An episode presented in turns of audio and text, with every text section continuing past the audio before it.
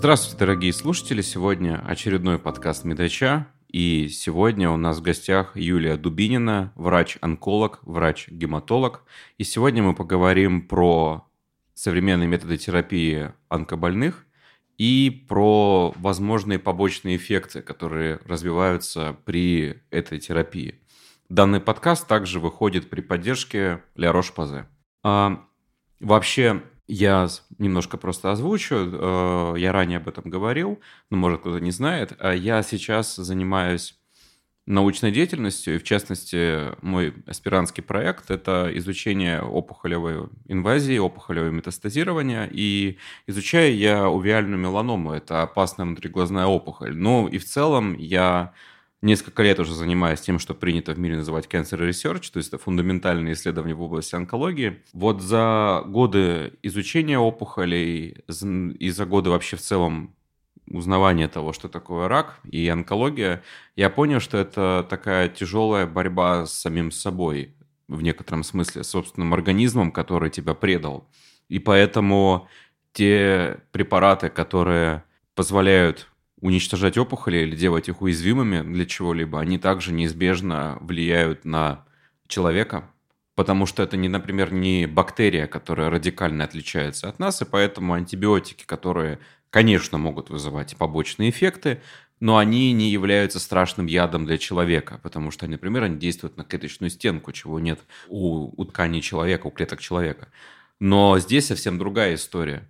И вот если мы посмотрим на противоопухолевые препараты, особенно на классическую химиотерапию, мы видим, что это тяжелые яды на самом деле. Какой-нибудь паклитоксел и так далее.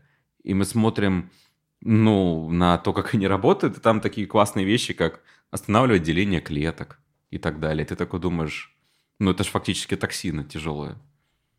Можете немножко вообще рассказать про виды современной противоопухолевой терапии? Всем добрый день. А, да, на самом деле, если мы говорим о современном лечении, а, мы в настоящее время подразделяем лечение всех онкологических заболеваний а, на несколько возможностей терапии. То есть это может быть хирургия, это может быть лучевая терапия, это может быть системное лечение. И здесь мы говорим не только о стандартной, там, старой классической химиотерапии, как вот э, вы правильно сказали, что это яды, но и э, мы можем говорить о современных методах терапии. Это иммунотерапия, таргетная терапия, это карта клетки и так далее и тому подобное, генная терапия. И мы можем как э, лечить пациента только одним каким-то методом, так и делать э, различные комбинации методов лечения для того, чтобы достичь максимально хорошего эффекта. И если мы говорим именно о системной терапии, почему она называется системная, она суммарно действует на весь организм. То есть она, к сожалению, в отличие от лучевой терапии, не выбирает какую-то определенную точку воздействия, точнее врач выбирает определенную точку воздействия, и мы воздействуем именно конкретно на определенный, а, на определенную точку. Если мы говорим о системном лечении, да, действительно, а, препарат действует суммарно на весь организм. А, целью а, введения препарата является уничтожение именно опухоли.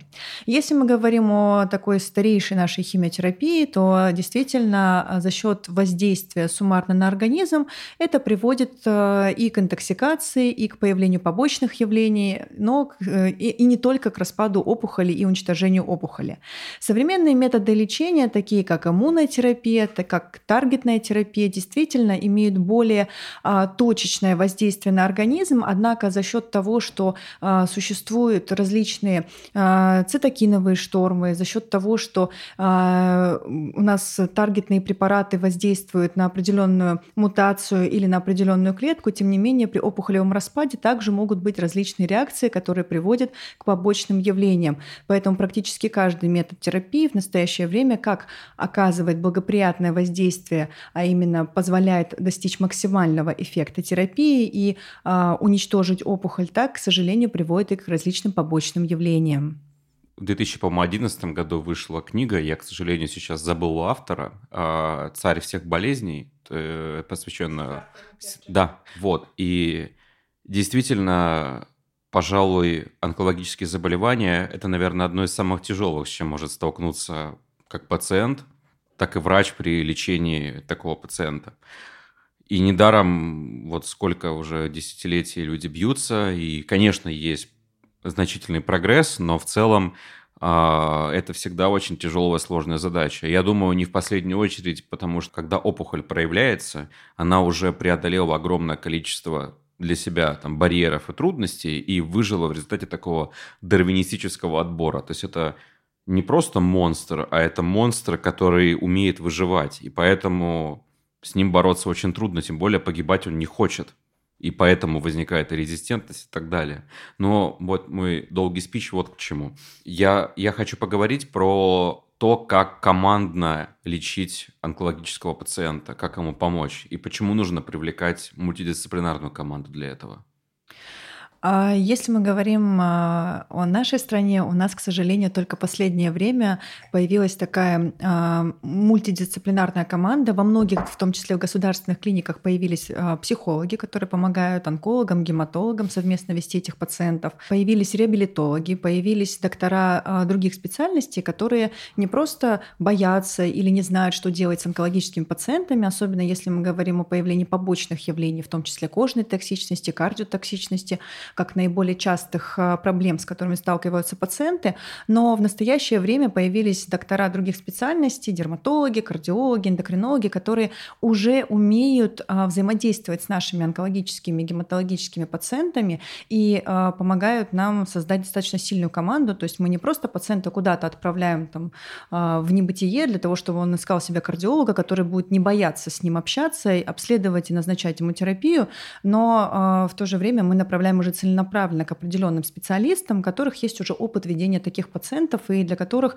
появление онкологического пациента на пороге кабинета не что-то из ряда вон выходящее, а в принципе обыденная ситуация, и у них хороший опыт э, работы с такими пациентами. А, очень не хватало мультидисциплинарной команды лет 10 назад, когда каждый был сам по себе, онкологи отдельно, и онкологи, гематологи пытались лечить и побочные явления, в том числе кожные токсические явления, а, сами читая различную литературу, рекомендации, назначая э, дополнительный уход для таких пациентов.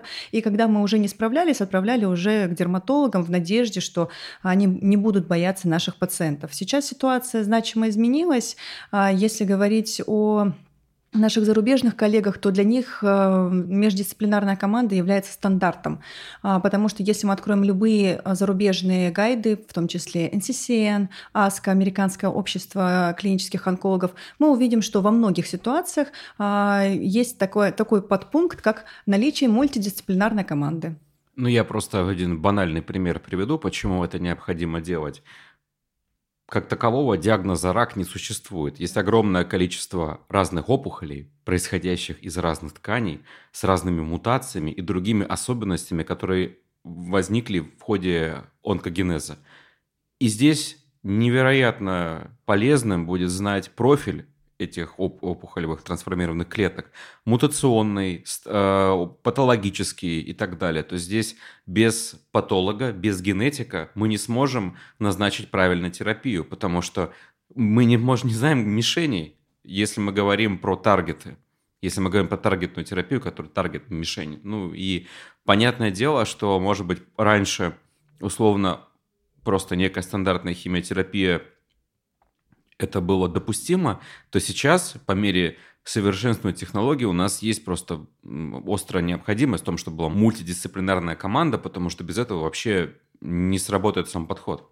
Да, все действительно так. У меня есть опыт работы в компании, которая занималась секвенированием опухолевого генома. Если мы говорим э, о, том, о тех ситуациях, когда это необходимо, это в первую очередь очень редкие опухоли, которые встречаются там единичные случаи на миллионы людей. Это пациенты, получающие уже энное количество курсов э, терапии. И э, в таких ситуациях для такой когорты пациентов это может быть очень-очень полезно и очень необходимо. В нашей команде были не только э, врачи-онкологи, гематологи, у нас в команде плюс были патологи, у нас были генетики, биологи, биоинформатики.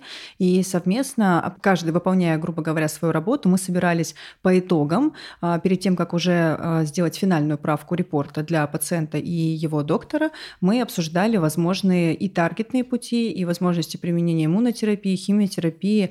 И а, таким образом доктор и пациент получали полный анализ опухоли и возможности терапии. Да, действительно это так. Вы обозначили, что мультидисциплинарной команде есть психолог, а с какими психологическими проблемами может столкнуться онкобольной? Ну, это, наверное, такой очевидный вопрос, но давайте все-таки тоже разберем, почему человеку нужна психологическая помощь, когда он сталкивается с таким заболеванием. А, потому что в первую очередь все, что неизвестно, оно очень страшно плюс э, нет э, осведомленности у людей о том, что из себя представляют онкологические заболевания. Поэтому для практически каждого пациента, который получает э, заключение, что есть какой-то онкологический процесс, или же он может наблюдать его на себе, предположим, различные новообразования на поверхности кожи, либо же увеличение лимфатических узлов, ему становится очень страшно. Плюс, естественно, он ожидает самых неблагоприятных исходов. В таких ситуациях либо доктору онкологу онкологу, гематологу, который не может проговорить с пациентом все возможные перспективы и прогнозы, э, необходимо дополнительно в консультацию присутствие психолога, который поможет ему донести это до пациента. Либо же пациент, сталкиваясь с таким диагнозом, он хочет э, с кем-то обсудить и, с одной стороны, считает, что доктор может не понимать его, потому что он смотрит на опухоль совсем с другой стороны, и некоторые пациенты считают, что доктора их расценивают не как э, пациентов, а как предмет для терапии терапии, для исследований, как, грубо говоря, не человека, а опухоль. Поэтому психологи, они очень важны в такой ситуации, и главное, чтобы это был не просто какой-то рандомный, грубо говоря, психолог, а психологи, психиатры, которые имеют опыт работы с такими пациентами, это тоже будет очень важно, потому что необходимо верно подбирать слова. И э, на самом деле пациенты с онкологическим диагнозом, они не нуждаются в том, чтобы их утешали или же жалели, они наоборот нуждаются совсем в другой поддержке. А им нужно знать, что по окончании терапии э, у них есть определенные перспективы, есть будущее, а во время терапии им нужна поддержка, чтобы справляться с различными побочными явлениями, в том числе и с психологического характера. Ну, действительно, тут существует небезосновательное мнение людей, что это приговор, и, к большому сожалению, многие заболевания онкологические таковыми могут являться. Что там идет некая медиана выживаемости, ну и то, что человек понимает, что там ему остаются месяцы даже иногда. Разумеется, это может оказывать разрушительное воздействие на психику. Ну, человек узнает, что он приговорен к смерти, и это будет недалекая перспектива, а очень даже ближайшая. И я думаю, что большой задачей является помочь человеку в такой ситуации. Да, это абсолютно так. И, в принципе, а, пациентам как вот мы, когда общаемся с пациентами, обсуждаем этот вопрос, им не хочется знать э, таких сухих цифр, им не хочется быть статистикой, им хочется более приближенный к реальности результат, то есть характерный именно для них. Им не хочется знать э, о том, какая медиана выживаемости, потому что, да, естественно, многие понимают, что значит медиана, что значит выживаемость беспрогрессивная и общая, но им не хочется быть цифрой, им хочется оставаться, продолжать оставаться человеком. Бывает и противоположная ситуация, когда больному становится все равно, и, и, и в том числе он отказывается даже адекватно следовать лечению. А может ли психолог помочь этому человеку? А, да, есть прекрасное одно исследование, которое продемонстрировало, что наличие психологической поддержки как от профессионального психолога, так и от семьи и друзей позволяет увеличить эффект проводимого лечения на 10-15%, в том числе снизить токсичность, потому что люди, чувствующие поддержку, они легче переносят лечение. И по опыту, это, конечно, степень доказательности опыта очень низкая, но все равно, когда пациент имеет определенную поддержку, а, неважно от кого, от родственников, от психолога, результаты совсем другие. Они легче переносят э, лечение, как минимум психологически. Это очень распространено на Западе. Я не жил в Соединенных Штатах Америки, но я сужу по фильмам, по массовой культуре, которая, естественно, является отражением настоящей культуры и бытия. И там есть вот этот штамм, что типа fight cancer и так далее. Все там радуются, да-да-да, там Джон, у тебя получилось, мы вместе победим рак и так далее. Но ведь на самом деле, если посмотреть на это, то это очень здравая вещь, по факту. А на самом деле сейчас а, в России стало появляться все больше организаций, которые помогают пациентам. Это и в том числе и пациентские организации а, с наличием равных консультантов. То есть это люди, которые ранее пережили какое-то онкологическое заболевание, и они начинают консультировать а, пациентов, которые только столкнулись с таким диагнозом, куда обратиться, кому обратиться, как себя лучше а, повести в той или иной ситуации. В том числе осуществляются различные благотворительные и забеги, и марафоны. Как я уже выше говорила, что психологи стали появляться в том числе в государственных клиниках. Мои коллеги из Боткинской больницы рассказывали, что у них есть штатные психологи, психологи, которые помогают в работе с пациентами, которые столкнулись а, с онкологическим или с гематологическим диагнозом. И плюс обязательно фонды, которые продолжают работать у нас в стране, они достаточно активно помогают пациентам, в том числе с психологической а, стороны. Но я могу представить и обратную ситуацию. Если человека это будет раздражать и злить, что он будет с яростью относиться к этому всему, и, мол, дайте мне спокойно уже сдохнуть. Вот, я, может быть, говорю про какие-то такие, ну, говорю как-то грубо, но ведь по факту это тоже распространено, когда человек, э, узнавая такой диагноз, уходит в озлобление. Как ему помочь в этой ситуации? В такой ситуации я вижу обязательно работу с психологом, а, возможно, в какой-то степени коррекцию такого состояния, возможно, даже с психиатрами, потому что это очень сложная, очень тяжелая работа а, с такой группой пациентов, которые находятся в отрицании. Но очень часто пациенты, находящиеся в отрицании, они либо вообще не принимают, что у них есть какой-то онкологический диагноз, а, будем называть их просто онкологический диагноз, они рак потому что не совсем это корректно, очень часто они начинают обращаться к псевдоврачам или к людям, не имеющим медицинского образования, а, для того, чтобы иными методами а, пытаться себе помочь. Если есть какая-то симптоматика, либо если все-таки они принимают наличие онкологического диагноза, они пытаются получить терапию не ужасной химиотерапией или другим системным лечением, а какими-то другими методами, ориентируясь на то, что где-то кто-то когда-то этим лечился, и вот он выздоровел, значит, и мне тоже может помочь. Но это на самом деле очень сложная история, потому что переубедить человека достаточно тяжело. А, в конце концов, мы не можем, у нас нет карательной онкологии, мы не можем привязать человека к столу и начать его лечить насильственно. Я имею в виду делать ему системную терапию. Поэтому здесь остается только разговаривать, предлагать помощь и пытаться убедить человека встать на путь лечения. Ну, я могу понять такого человека. Вот он начинает, например, какой-нибудь доксурубицин принимать, который совсем не сахарок, да, и ему очень плохо от этого препарата. И, естественно, он может подумать, а может быть, поганые врачи обманывают меня, может быть, надо, правда, содой лечиться. Там, по крайней мере, не будет так больно, как от этого всего. А это все нужно проговаривать и нужно обсуждать еще до начала лечения. То есть все побочные явления, они должны обсуждаться с пациентами. В том числе самые неприятные побочные явления, а в большей степени для женщин, мужчины меньше на это реагируют, это выпадение волос. Это катастрофа для многих женщин, это очень неприятно. Кто-то реагирует на это из серии «У меня красивая форма черепа, волосы не зубы отрастут, а я там куплю себе парик» и так далее и тому подобное. Но таких женщин меньшинство. Им действительно очень тяжело принимать тот факт, что Э, в какой-то момент волосы начнут выпадать, особенно если они не делают, естественно, это все разом. Они постепенно э, начинают растягиваться аллопеция, и это очень некомфортно психологически в первую очередь. А здесь необходимо, естественно, с женщинами это проговаривать, не нужно юлить, не нужно говорить. Это, наверное, в первую очередь обращение к врачам что все будет хорошо, да у нас 50 на 50, а может выпадут, а может не выпадут. Нужно говорить все как есть, всю правду, потому что пациентам гораздо лучше понимать, с чем они столкнутся в процессе лечения, чем мы говорим, что да нет, 50 на 50, да они не выпадут, а мы понимаем, что они 100% выпадут, и человек, он просто не готов будет, он же надеется, что он попадет в те 50%, которых, э, которые останутся с волосами, и для него это будет катастрофично. Да, понимаю. В силу того, что онкологические заболевания чаще проявляются у пожилых людей, потому что у них уже работает иммунитет, потому что у них накопились мутации и так далее. У этих людей просто в силу возраста часто полно других заболеваний.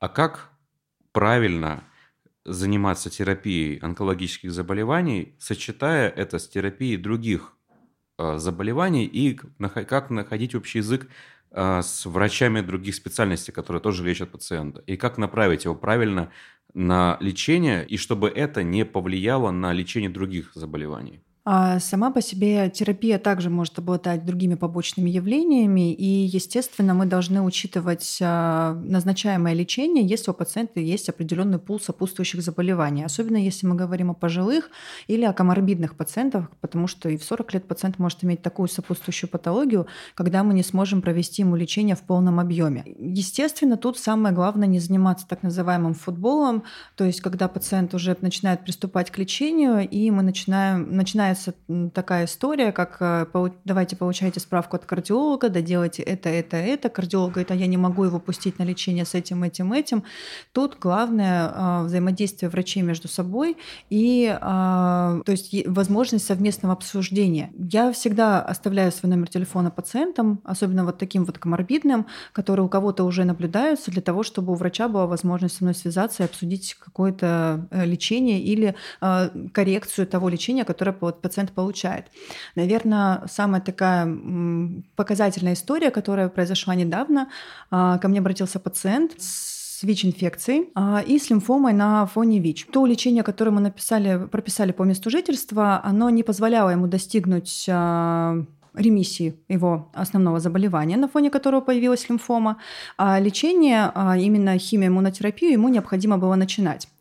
А, и в такой ситуации, с учетом того, что пациент был иногородний, а, было предложено ему посетить инфекциониста здесь, в Москве, который имеет опыт работы с такими пациентами, с которым, с которым у меня есть связь, а, и мы с ним можем обсудить то или иное лечение, которое он будет получать. В итоге я написала рекомендации пациенту, какое лечение он будет получать, отправила его с этими рекомендациями к инфекционисту. Инфекционист ему подобрал терапию, которую он будет хорошо переносить на фоне химиотерапии, химиоиммунотерапии, потому что не все антиретровирусные ретровирусные препараты возможны в применении в комбинации с химиотерапевтическими препаратами. В настоящее время у пациента отсутствует вирусная нагрузка, причем он очень быстро ее достиг на, новой, а, на новых препаратах. А, у него хороший уровень CD4 положительных клеток, и мы надеемся, что и его лимфома выйдет в глубокую ремиссию. А если мы обратимся к более распространенным заболеваниям, например, сердечно-сосудистой системы, то как там быть? А, Все зависит от того, с какой проблемой к нам пациент обратился. Если необходимо проведение стентирования а, коронаров, то, естественно, необходимо делать стентирование, назначать терапию и начинать химиотерапию. В зависимости от фракции выброса мы можем а, рекомендовать то или иное лечение и, скажем, избегать кардиотоксичных курсов терапии, содержащих в том числе большие дозы циклофосфамида и самого известного популярного препарата доксорубицина, а именно красной химии. Если у пациента есть проблема с а, дислепидемией, у него высокий уровень холестерина, но пациент страдает хроническим миелоидным лейкозом, и нам нужно назначить ему ингибиторы тирозинкиназы а, второго поколения, а, которые могут очень молниеносно вызвать атеросклероз. У нас нет цели вылечить пациента во что бы то ни стало, а потом пусть с его сопутствующей патологией разбираются другие. То есть я всегда на своих лекциях по кардиотоксичности, например, говорю, что если у пациента есть патология, то кардиолог должен, наоборот, помочь онкологу, они, то есть это не отдельно, я там лечу сердце, вы лечите рак. Это все должно делать в совокупности, и наоборот, а, кардиолог должен помочь онкологу вывести пациента в глубокую ремиссию. В силу того, что как само онкологическое заболевание, так и его лечение может наносить урон пациенту, ему часто может потребоваться реабилитация. Можете немножко рассказать про реабилитацию онкобольных? На самом деле дела обстоят таким образом, что несмотря на то, что реабилитацию рекомендуется проводить всем пациентам, как психологическую, так и физическую, особенно пациентам после хирургических э, методов лечения, после лучевой терапии, тем не менее в большей степени она распространена в педиатрической когорте пациентов. Взрослые всегда куда-то спешат, спешат работать, спешат жить, поэтому очень часто взрослые отказываются от реабилитации, либо же проходят ее не в полном объеме. А реабилитация преимущественно рекомендована после хирургического лечения в большей степени. После химиотерапии или после системного лечения она также рекомендована, но проходится гораздо реже. Если мы говорим именно о России, то здесь пациенты больше любят посещать при возможности а, санатории, хотя по факту имеет огромное количество ограничений, но это уже устаревшая информация, что нашим пациентам нельзя там ни массаж, а, ни какие-то дополнительные возможности реабилитации рекомендации, которые бывают в санаториях, а, не всегда имеющие какую-то доказательную базу, но тем не менее им во многом отказываются, отказывают. Поэтому если мы говорим о реабилитации онкологических пациентов, то, а, к сожалению, часть наших пациентов вынуждена даже иногда скрывать о том, что у них, у них есть какой-то онкологический диагноз. И это, а, потому что иначе они получают на все отказ. Отказ возможен в реабилитации как таковой, отказ в посещении санаторно-курортного лечения, отказ в массаже и так далее и тому подобное. То есть максимум, который могут получить пациенты, это прогулки и иногда какая-то физическая нагрузка, там минимальная в виде ЛФК. Так это же получается, на, наоборот, стигматизирует пациента. Он такой думает, я что, теперь инвалид? То есть... Да, так и есть. Поэтому пациенты очень часто, особенно те, которые завершили лечение, либо которые не получают терапию, находятся только под наблюдением, потому что часть онкологических диагнозов, а, например, хронический лимфолейкоз, позволяет пациентам просто наблюдаться и не лечиться длительное время. И, естественно, они всегда приходят с огромным списком вопросов и а, задают эти вопросы относительно вакцинации, относительно а, самая любимая баня, сауна, прием алкоголя, загары. То есть с этим списком вопросов вопросов пациенты всегда приходят, и на самом деле очень часто онкологи, гематологи пишут такие заключения, что пациенту не противопоказано проведение массажа, не противопоказано выполнение вакцинации, даже расписываем, в какие даты необходимо ту или иную вакцинацию выполнить. Пациенту не противопоказано нахождение под солнечными лучами, но при условии наличия SPF не менее 50. То есть, по сути, а, мы, наоборот, сейчас стремимся к тому, чтобы показать, что наши пациенты — это такие же обычные люди, просто имеющие свои какие-то небольшие особенности особенности. Пациентам а, с такими заболеваниями, как хронический лимфолейкоз, а, которые не получают лечения, я обычно говорю, что им стоит их болезнь воспринимать как артериальную гипертензию или сахарный диабет, который находится в ремиссии. То есть они просто у них есть, но на их жизнь в настоящее время никакого влияния не оказывают. Вот вы сказали про ремиссию. А как пациенты вообще относятся к тому, что они понимают, что опухоль может вернуться, что это же не такое, что вот ты переболел простудой, и, соответственно, история закончилась. А здесь получается так, что всегда есть шанс того, что опухоль может вернуться. Как им правильно донести это все, и в том числе показать, что это не значит, что они приговорены к смерти просто пока их приговор отложили.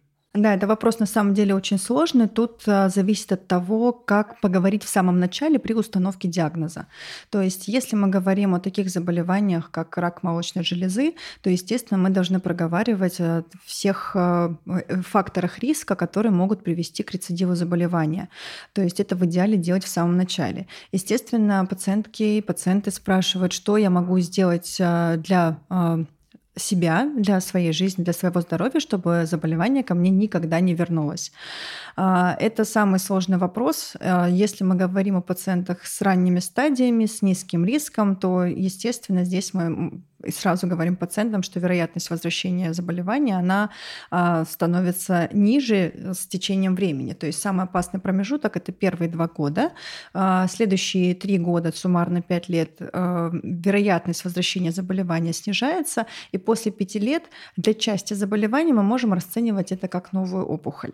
Если говорить о пациентах с различными генетическими наследственными синдромами, то, естественно, тут, к сожалению, пациенты в большей степени информированы потому что с ними всегда еще общаются генетики, о том, что для них вероятность возвращения заболевания либо появления нового заболевания, которое ассоциировано с определенной мутацией, гораздо выше. Для пациентов, которые э, имеют хронические заболевания онкологические, тот же самый хронический лимфолейкоз, э, мы с ними сразу всегда обсуждаем, что, особенно с пациентами, которые не нуждаются в лечении сразу же при постановке диагноза, что они могут находиться в таком э, состоянии без необходимости в терапии очень длительное время. Сколько это будет, тут, к сожалению, никто вообще не может ответить. Мы сразу об этом говорим пациентам, что, к сожалению, они со своей стороны никак повлиять на это не могут. Это может быть год, два, пять, это может быть 20-25 лет, и они могут прожить всю жизнь и никогда не возвращаться к терапии или никогда не лечиться вообще. А, поэтому мы сразу проговариваем такие возможности для пациентов с различными диагнозами. Кожа является самым большим органом человека, и очевидно, что этот орган реагирует на массу вещей, и он не может остаться в стороне от такой системной вещи, как химиотерапия, как классическая химиотерапия, так и таргетная. Почему я сделал акцент на таргете? Я не так давно с моим другом-онкологом обсуждал современные подходы к лечению, и мой тезис был о том, что какие классные таргеты по сравнению с тяжелыми ядами, и он говорит, да, а вот посмотри, что происходит при а, назначении одного из современных препаратов. И я увидел там язвы у человека. Хотя, казалось бы, это современный препарат, и вроде так достаточно точно он стреляет, но, но все равно как бы мы видим поражение кожи. И понятное дело, что для, наверное, для пациента, который болеет каким-то серьезным заболеванием онкологическим, для него состояние кожи является вторичным, но тем не менее, как реагирует кожа на, на системную терапию онкологических заболеваний? Если говорить о старейшей химиотерапии, то, в принципе, химиотерапия не всегда может приводить к какой-то кожной токсичности ярко выраженной, но одним из ярких примеров является поклитоксел. Возможно, он не всегда вызывает саму по себе кожную токсичность, но вызывает проблемы с придатками кожи, а именно с ногтями. То есть пациенты отмечают, что действительно ногти портятся, они слоятся, они, грубо говоря, темнеют, и, к сожалению, пока лечение не закончится, а, с ногтями очень сложно работать и помочь пациенту пациентам. А, может в такой ситуации помочь применение холода на область а, рук и ног, а, покрывая ногти для того, чтобы уменьшить воздействие поклитоксела. Непосредственно во время введения препарата? Да, за полчаса до начала э, поклитоксела, на все время введения поклитоксела, э, сколько это может быть, час, это может быть три часа, и еще полчаса после окончания поклитоксела. Примерно такой же смысл работы хладошлема, который применяется в терапии доксорубицина и других а, препаратов, которые с высокой вероятностью могут привести к аллопеции. Если говорить о таргетной терапии, действительно кожная токсичность одна из самых э, ярких токсичностей таргетного лечения, если мы не будем считать гипертоническую болезнь, которая может активироваться, либо же а, появляться у пациентов, которые получают таргетное лечение. И а, как раз кожная токсичность у пациентов, получающих таргетную терапию, есть данные относительно кожной токсичности, что у пациентов с ярко выраженным, а, с, с ярко выраженной токсичностью они лучше и глубже достигают эффекта на проводимое лечение, чем пациенты, у кого кожная токсичность не проявилась вовсе. Это парадокс. Этот парадокс также характерен и для применение современных PD-1-ингибиторов, пембролизумаба, неволумаба. А, такие препараты у пациентов с меланомами, с кожной меланомой могут приводить к витилиго. И удивительно, но наличие витилиго на фоне иммунотерапии говорит, о, потенциально может свидетельствовать о лучшем эффекте проводимого лечения и о достижении хорошего ответа. А почему? Это парадокс. Никто точно не может ответить на этот вопрос, почему, почему именно появление витилиго может этому способствовать. Возможно, за счет уменьшения количества пигмента, а, но четкий механизм, к сожалению, тут не смогу описать. А насколько вообще в целом а, клиницисты, а в первую очередь, конечно, химиотерапевты, они осведомлены о кожной токсичности и о том, как можно снизить негативное действие химических агентов на кожу и придатки кожи? А, есть а, отдельные а, гайды и рекомендации по тому, как проводить менеджмент того или иного вида токсичности. Они представлены как в NCCN, так и в ASCO, ESMO, то есть есть отдельные прям программы, как э, доктор может оценить а, степень кожной токсичности и как в той или иной степени себя повести. Ну, не только кожной токсичности, но и других видов токсичности. И практически в каждом пункте, особенно даже с первой степенью токсичности, будет рекомендация вызов профильного специалиста. Например, пациента с кожной токсичностью первой-второй степени а мы можем теоретически не останавливать иммунотерапию, можем провести следующее введение, но такой пациент должен быть показан врачу-дерматологу для того, чтобы оценить а, его э, степень кожной токсичности и для того, чтобы были применены дополнительные средства, в том числе и поверхностные. То есть не только о системной э, терапии стероидами идет речь, но и о поверхностных э, различных э, кремах, э, мазях, гелях и так далее и тому подобное.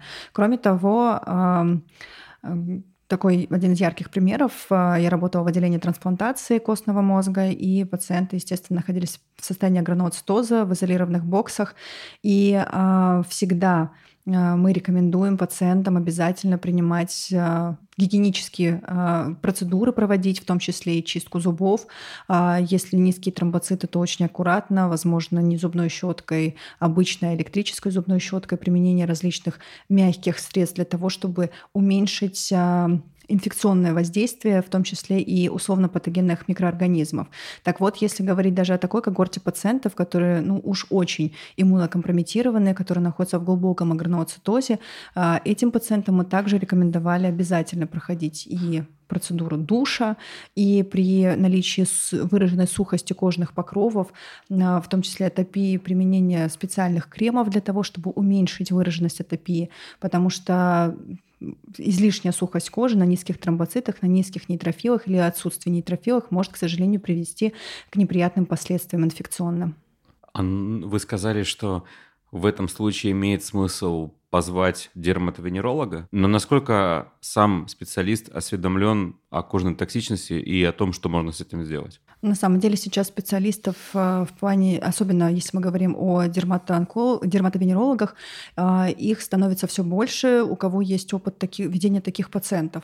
То есть, на мой взгляд, с учетом того, что существуют еще определенные рекомендации по типу эскимо, э, где участвует когорта врачей-онкологов и врачей-дерматологов, и есть определенные рекомендации и осведомленность врачей относительно кожной токсичности, то это способствует тому, что врачи, которых мы вызываем а, или к которым мы отправляем пациентов, а, врачи-дерматологи, они, в принципе, а, осведомлены и они в курсе тех исследований, которые проводились. Они в курсе, как может, какое токсическое явление может иметь иммунотерапия и готовы с этим работать и помогать нашим пациентам.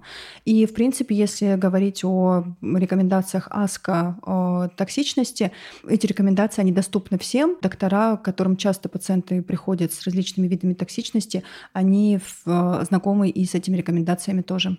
А можете, пожалуйста, рассказать про эскимо? Что это такое? Эскимо представляет собой алгоритмы а, введения а, кожной токсичности на фоне системного лечения. И в данную группу входят врачи-онкологи, врачи-дерматологи, а, которые каждый со своей стороны расписал те проблемы, с которыми может столкнуться пациент, и пути его решения. В дальнейшем доктора, ученые встретились, обсудили, и таким образом появились алгоритмы, которые могут применяться в клинической практике. Данный подкаст, как я уже ранее говорил, выходит при поддержке Ля Рош-Пазе, и поддержка онкобольных и забота об их коже – это одна из социальных миссий Ля Рош-Пазе. Средства Ля Рош-Пазе снижают проявление кожной токсичности, и Ля Рош-Пазе повышает осведомленность врачей и пациентов о кожной токсичности. Можете немножко рассказать, как именно Ля Рош-Пазе этим занимается? Это отличные а, лекции и буклеты для а, докторов, и доктора могут в дальнейшем ознакомиться, особенно те доктора, у кого не было таких пациентов, а, кто с этим ранее не сталкивался, они могут ознакомиться по этим буклетам и уже дальше глубже войти в эту проблему. Кроме того, достаточно простыми словами это написано и для пациентов, то есть пациентам можно просто донести о том, с чем они могут столкнуться в процессе лечения.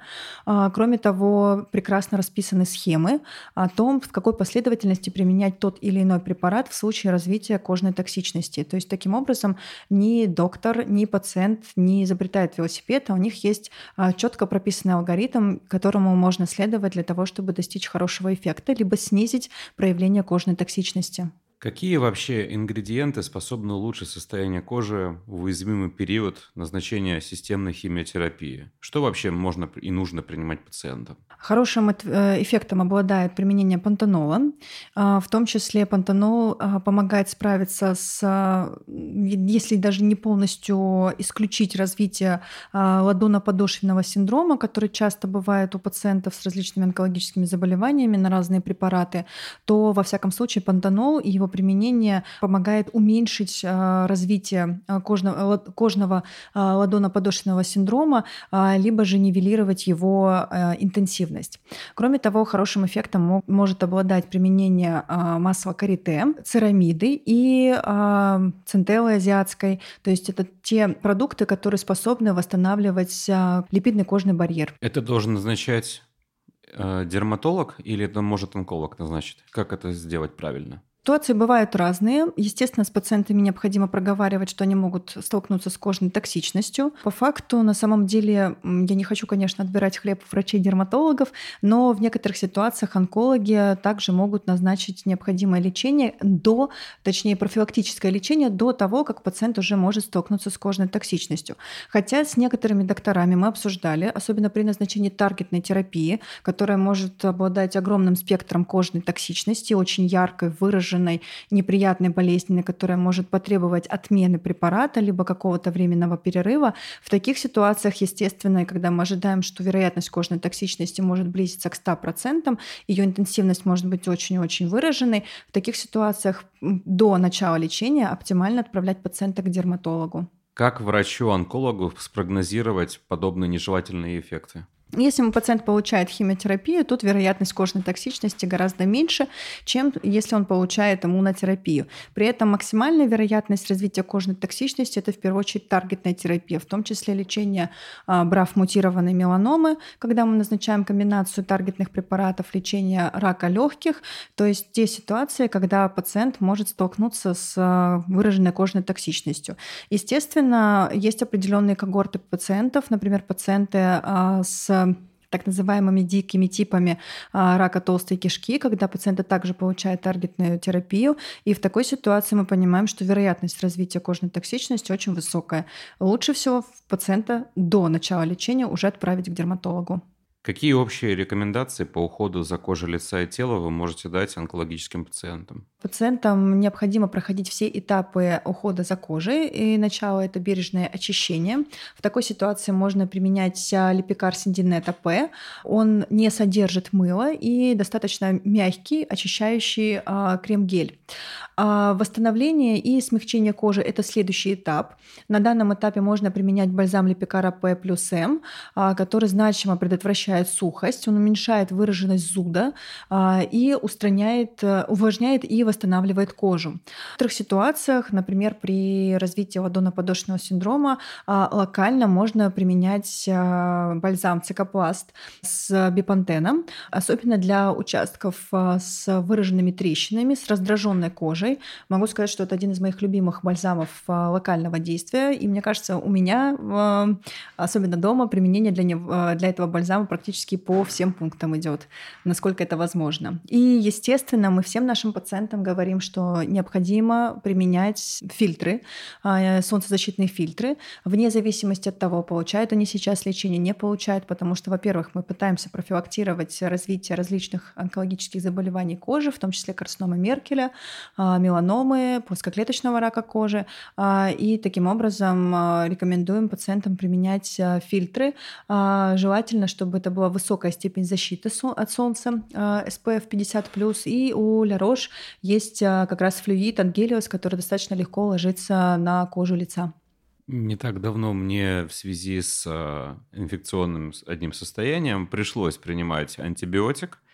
И этот антибиотик вызывал повышение чувствительности к солнцу. Я хочу сказать, это было очень неприятно. И могу представить, что происходит у онкобольных, у которых как раз-таки серьезно повышается фоточувствительность. Особенно, когда там есть фотодинамическая терапия и так далее. Можете немножко про это рассказать? Часть препаратов, к сожалению, может приводить на фоне э, солнечных лучей, на фоне солнечного воздействия может приводить э, к повышенной фоточувствительности, которая может проявляться либо э, появлением того же самого витилиго на открытых участках тела, а, либо же за счет увеличения фоточувствительности, к сожалению, это может в дальнейшем приводить к неприятным последствиям относительно а, вторичных онкологических заболеваний. Кроме того, применение различных онкологических э, препаратов для терапии основного заболевания увеличивает сухость кожи, особенно при условии солнечного воздействия, сухости и покраснения кожи. Вот мы в самом начале подкаста сказали про то, что пациенты не хотят чувствовать себя уязвленными и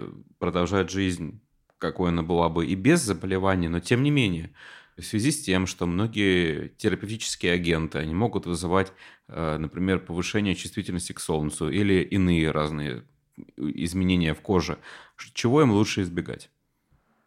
А, Особенно девушкам избегать э, прямых солнечных лучей, но это для всех наших пациентов. А если мы говорим а, по поводу каких-то определенных ингредиентов, особенно в косметике, к которой они привыкли, действительно может неожиданно появиться аллергическая реакция к тем компонентам, которые ранее уже применялись и на которые не было аллергической реакции. А если мы говорим о, о возможности применения или отсутствия макияжа, или же маникюра-педикюра, то тут стоит следовать уже из тех соображений, насколько это комфортно самой пациентке, потому что тот же самый паклитоксел, к сожалению, может приводить к неприятным, а, неприятной болезненности ногтей, и а, девушки не могут даже прикоснуться к своим ногтям, то есть настолько это больно. Тут, естественно, о проведении маникюра речь может не идти. Если мы говорим о макияже, тут, к сожалению, часть препаратов, которые приводят к аллопеции, она не только локально действует на а, волосы кожи головы, но и может уменьшать а, густоту ресниц, а, бровей и в некоторых ситуациях приводить к полному выпадению.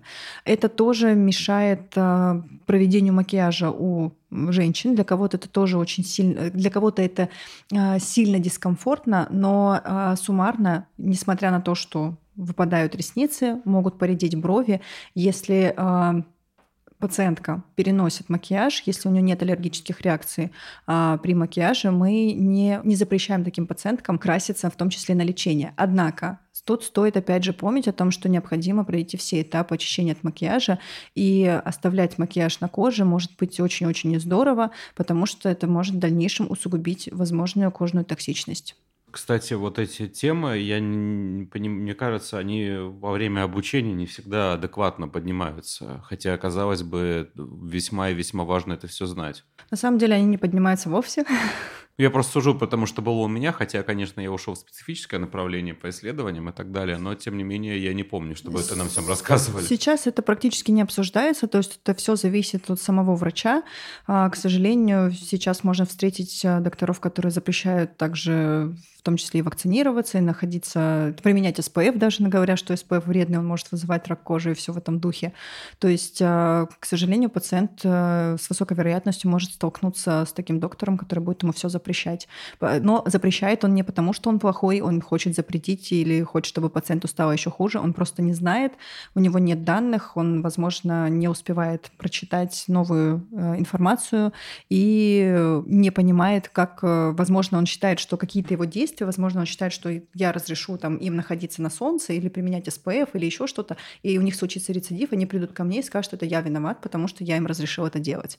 Поэтому всегда это очень удобная позиция, все запрещать, запрещать, а потом уже сказать, что ну вот вы ничего не делали, но так, к сожалению, произошло. Но это перекладывание ответственности. Да.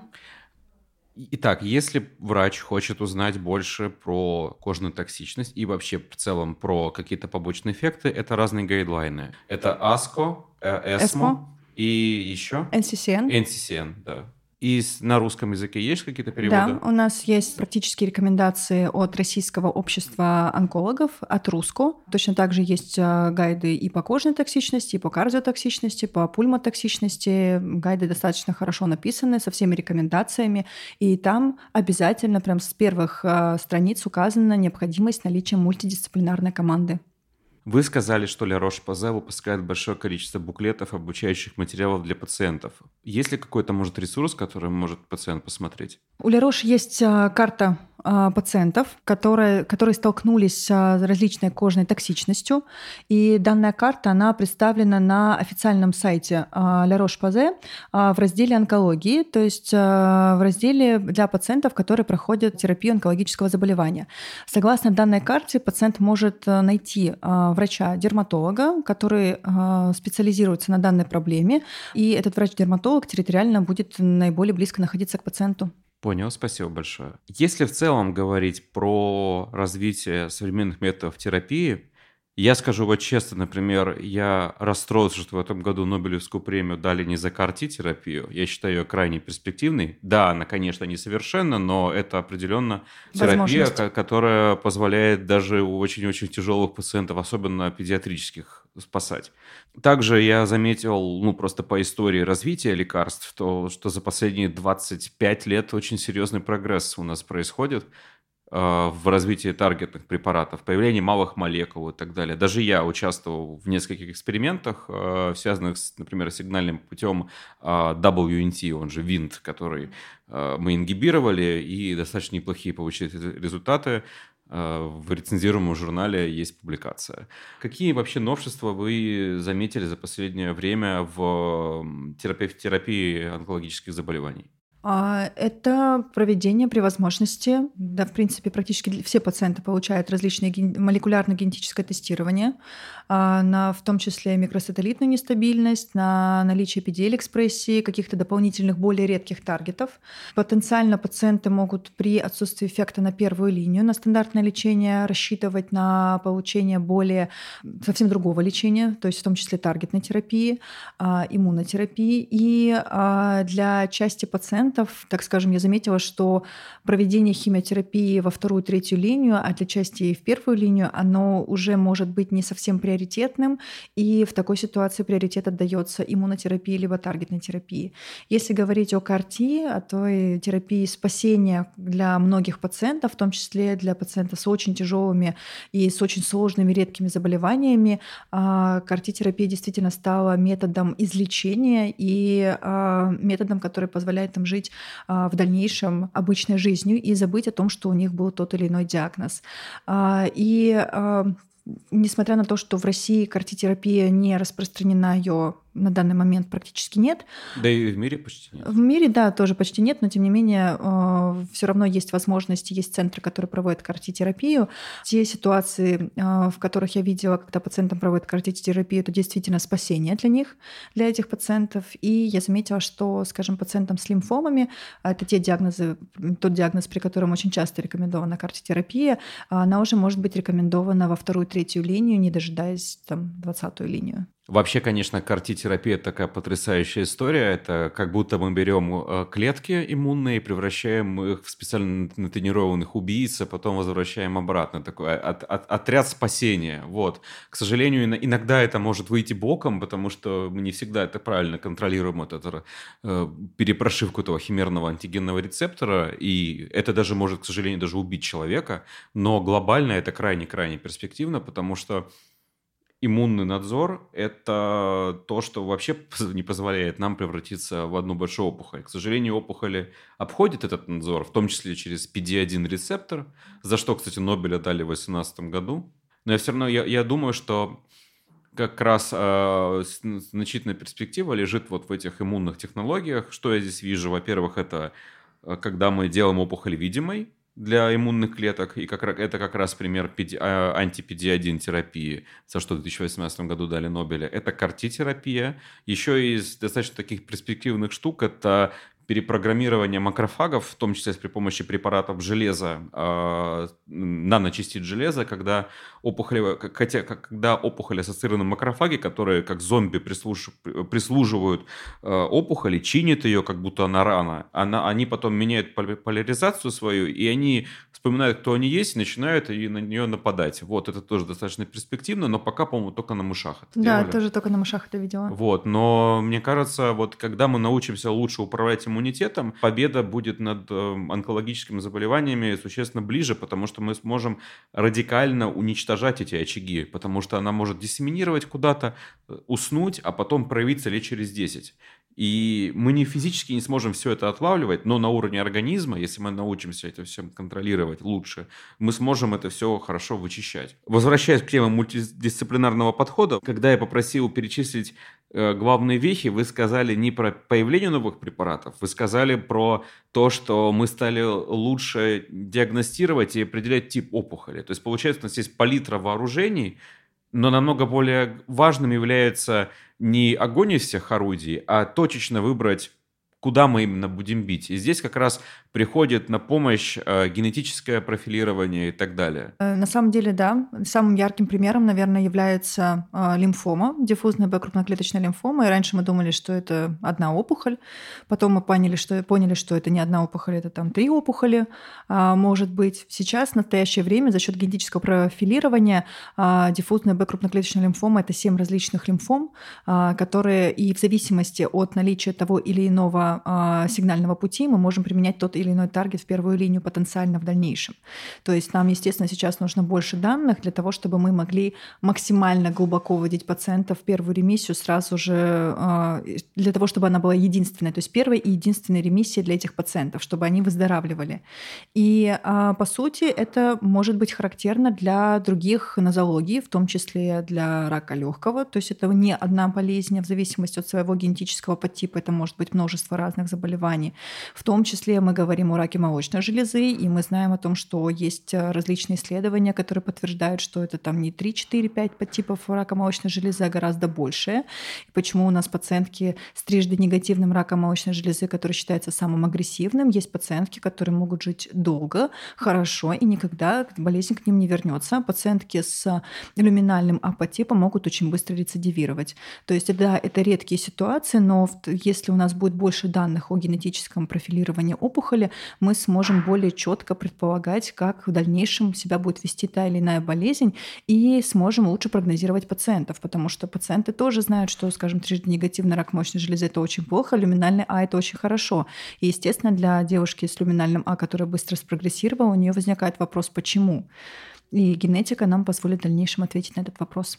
Почему мы не забываем классическую химиотерапию? Не оказ... То есть, понятно, где у нас появились таргетные препараты, появляется много чего нового, каждый год новые исследования с перспективными малыми молекулами, но 5-фторурацил, паклитоксел, доксорубицин все еще находятся в арсенале. Почему? Потому что э, не всегда все новое, то, что у нас появляется, оно будет хорошо для э, тех или иных заболеваний, а, потому что часть а, заболеваний не имеет каких-то известных а, таргетных мишеней, либо же у нас нет препаратов на данные таргеты.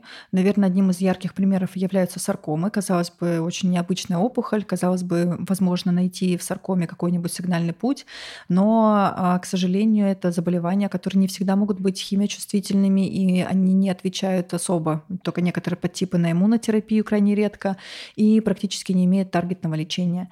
Поэтому, да, действительно, для таких опухолей не всегда даже химиотерапия подходит. Они могут лечиться хирургически либо лучевой терапией, и для части тех же сарком подходит самая старинная химиотерапия.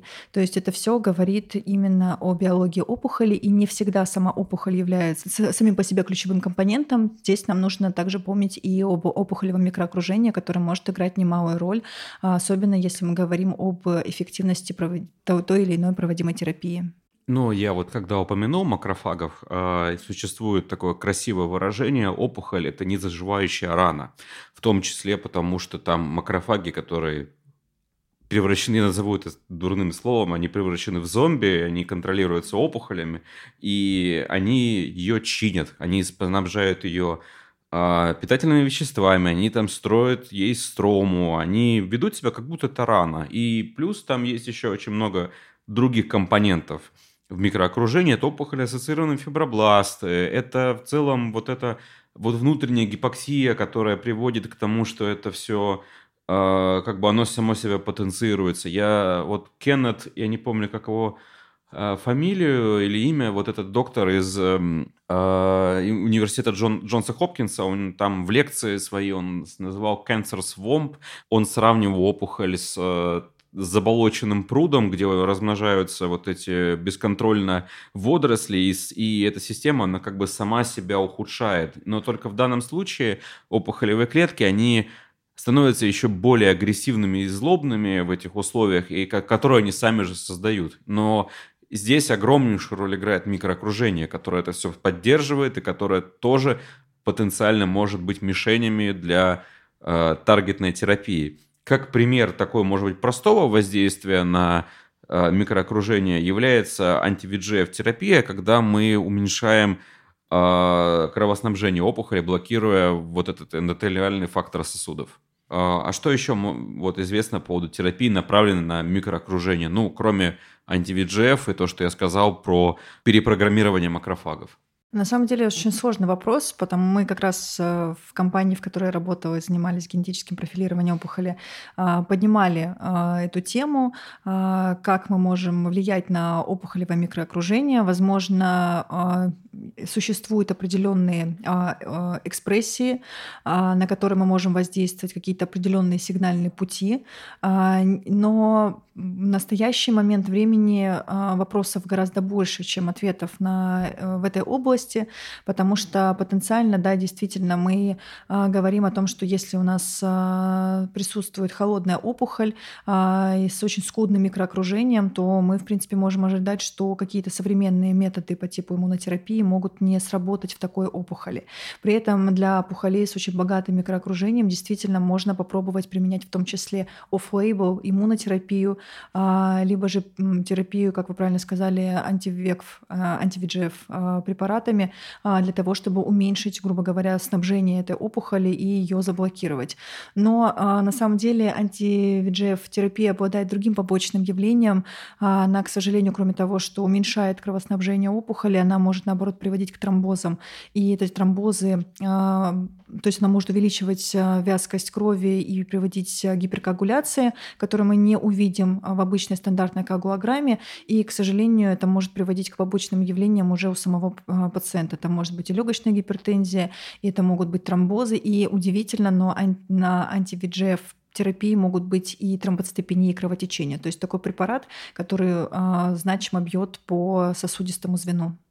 А вот мы как-то совершенно не затронули радиотерапию. Она насколько активно сейчас применяется? Лучевая терапия очень активна, потому что для части онкологических заболеваний, например, а, гинекологические раки, особенно ранней стадии, лучевая терапия – это метод выбора в адъюванте, то есть после проведенного хирургического лечения. Лучевая терапия может применяться совместно с химиотерапией. Таким образом, к сожалению, может увеличиваться токсичность проводимого лечения. И лучевая терапия может быть а, самостоятельным методом лечения а, в рамках паллиативного лечения, скажем, в тех ситуациях, когда мы не можем прооперировать пациента, либо же мы а, не можем провести ему какое-то системное лечение, и лучевая терапия просто помогает уменьшить болевые ощущения, либо уменьшить объем а, опухоли именно локально. А, в некоторых ситуациях лучевая терапия может применяться в рамках э, комплексного лечения, скажем, после операции плюс химиотерапии, мы проводим уже отдельно еще лучевую терапию. Это может быть характерно, э, это применяется в терапии пациентов с лимфомами э, после основного лечения и у пациенток с раком молочной железы. И, естественно, раньше, там, лет 20-30 назад установки были такие, что, к сожалению, это приводило к ожогу кожи. Это было очень некомфортно и для пациентов, а, и врачи не, не всегда знали, как с этим бороться. И было очень много различных э, странных методов э, лечения по типу там, натирать различными настойками мухоморов э, поврежденную кожу, спиртом и так далее и тому подобное, что вообще категорически запрещено при лучевой терапии. Не потому, что это ухудшает эффективность лучевой терапии, это просто увеличивает степень ожога а, и повреждения кожи. А сейчас современные лучевые установки, они практически не приводит к ожогу кожи. В некоторых ситуациях при очень чувствительной тонкой коже, при первом цветотипе это может э, привести действительно к ожогу кожи, к минимальному, но а, те доктора, лучевые терапевты, с которыми а, получается сотрудничать, у них есть уже а, на готове различные методы современные для борьбы с а, а ожогами на фоне лучевой терапии. А вообще в целом, как можно сейчас э, защитить кожу от лучевого воздействия? Просто это очень быстро обновляющийся орган, и, разумеется, при таком быстром метаболизме эти клетки особенно страдают. И в том числе, кстати, я вот сейчас подумал, что может, наверное, возникнуть и вторичная опухоль после лучевой терапии. Просто вследствие того, что клетки кожи очень быстро делятся. Да, но на самом деле, согласно современным данным, за счет современных лучевых установок процент возникновения вторичных раков кожи после э, лучевой терапии крайне низкий, он менее 1% и, в принципе, не отличается от общей популяции. Да, старые установки действительно могли в некоторых ситуациях даже до 5% а, увеличивать риск развития рака кожи, э, но современные препараты, приборы, они к этому не приводят. Я бы хотел провести определение для наших слушателей, что такое адювант адъювантная, неоадъювантная терапия, и можете немножко рассказать про это? Неоадъювантное лечение а, может быть представлено как системным лечением, так и лучевой терапией. А, в некоторых а, ситуациях это то лечение, которое проводится до хирургического лечения, а адъювантная терапия – это то, что проводится уже после хирургического лечения. В некоторых ситуациях, если мы говорим о четвертых стадиях рака, может тоже быть проведено хирургическое лечение самостоятельно, а в дальнейшем, если мы уже назначаем таким пациентам после хирургического лечения системное лечение, то мы не говорим о том, что это адъювантная терапия, мы называем это уже э, первой линией системного лечения. То есть, э, так скажем, такое просто буквоедство э, в определениях, хотя по факту смысл примерно одинаковый. А какие вообще сейчас наиболее распространенные классы терапевтических агентов противоопухолевых? Вот, ну, за последние там, лет пять, вот самый топ, что используется. Не в плане того, что э, в перспективе будет, там, я знаю, там и КРИС пропытается к этому прицепить mm-hmm. и так далее. Я говорю вот про, вот, скажем так, с чем столкнется наш слушатель, будучи онкологом, например. Химиотерапия все равно является наиболее распространенным классом проводимого лечения. А, Доксорубицин, мне кажется, он имеет, у него одна из самых старых FDA лейбл, э, FDA... По-моему, 50-х. Там, по-моему, последнее было обновление 59-го или 79-го. Он был создан, открыт в 50-х годах, зарегистрирован тоже в конце 50-х, начале 60-х, а очень старая инструкция FDA, там 79-го года, по-моему, последнее обновление. Но по факту доксорубицин, который применяется в огромном множестве заболеваний, он очень активен и эффективен и при лимфомах, и при э, стандартных аденокарциномах. А, то есть все равно химиотерапия, она очень часто употребля... применяемая в лечении. Если мы говорим об иммунотерапии, терапии. Э, здесь я говорю не только про ингибиторы PTL, а, я говорю и про анти-CD20 препараты, и про иммуни- то в настоящий момент они также достаточно эффективны, но для части заболеваний мы должны говорить о том, что у нас применяется не моно какое-то а, лечение, там моно а, анти-CD20, моно доксорубицин, а для очень большого количества заболеваний мы можем применять комбинации препаратов. И в том числе у нас может быть комбинация комбинация иммунотерапии, а именно PDL-ингибитора, скажем, пембролизумаба, с химиотерапией. В некоторых ситуациях с таргетной терапией. А, то есть э, сейчас э, так скажем, лечение, оно идет в пользу интенсификации, чтобы максимально дать пациенту то лечение, чтобы он в дальнейшем, а, чтобы в дальнейшем опухоль к нему не вернулась, либо вероятность ее возвращения была минимальной. То есть, если раньше была позиция такая, что вот мы сейчас вот лечим так, чтобы у нас что-то осталось на потом, то сейчас а, в основном у онкологов подход такой, что мы сейчас полечим так, а, чтобы заболевание потом не вернулось. Мы будем уже потихоньку двигаться к завершению. Мы весь подкаст говорим о мультидисциплинарном подходе. И вот такой вот, вот вопрос – чего бы вы хотели в вопросе междисциплинарного сотрудничества в лечении онкологического заболевания? Какие пожелания у вас есть коллегам, которые нас слушают? На самом деле мне а, еще несколько лет назад не хватало контактов докторов, а, чтобы можно было позвонить и задать какие-то уточняющие вопросы, если мы что-то непонятно в заключении гистологическом или генетическом, чтобы была возможность обсудить пациента с докторами, которые ведут пациента по поводу его сопутствующей патологии. А сейчас я вижу, что доктора открыты к разговору, они хотят обсуждать пациентов, они хотят быть участниками проводимого лечения, и они хотят больше знать, а, возможно, это тоже связано со страхом, со страхом неизвестности. Они хотят больше знать о процессе самого лечения и о тех перспективах, которые есть у пациентов на фоне современного лечения. Поэтому э, я бы хотела, наверное, пожелать докторам, чтобы они, э, те, кто очень открыт и открыт в общем, чтобы они оставались такими же открытыми и не закрывались, и всегда были готовы к диалогу. А тем, кто еще не готов открываться и общаться в рамках мультидисциплинарной команды, э, хочу пожелать, чтобы у них появилось это желание, чтобы они стали более открытыми для нас, для онкологов и гематологов, потому что это все во благо наших пациентов. Большое спасибо. У нас сегодня была в гостях Юлия Дубинина, врач-онколог, врач-гематолог. Подкаст вел я, Сергей Ткачев. И данный подкаст выходит при поддержке Ля Рош-Пазе. А на сегодня все. До новых встреч. До свидания. thank you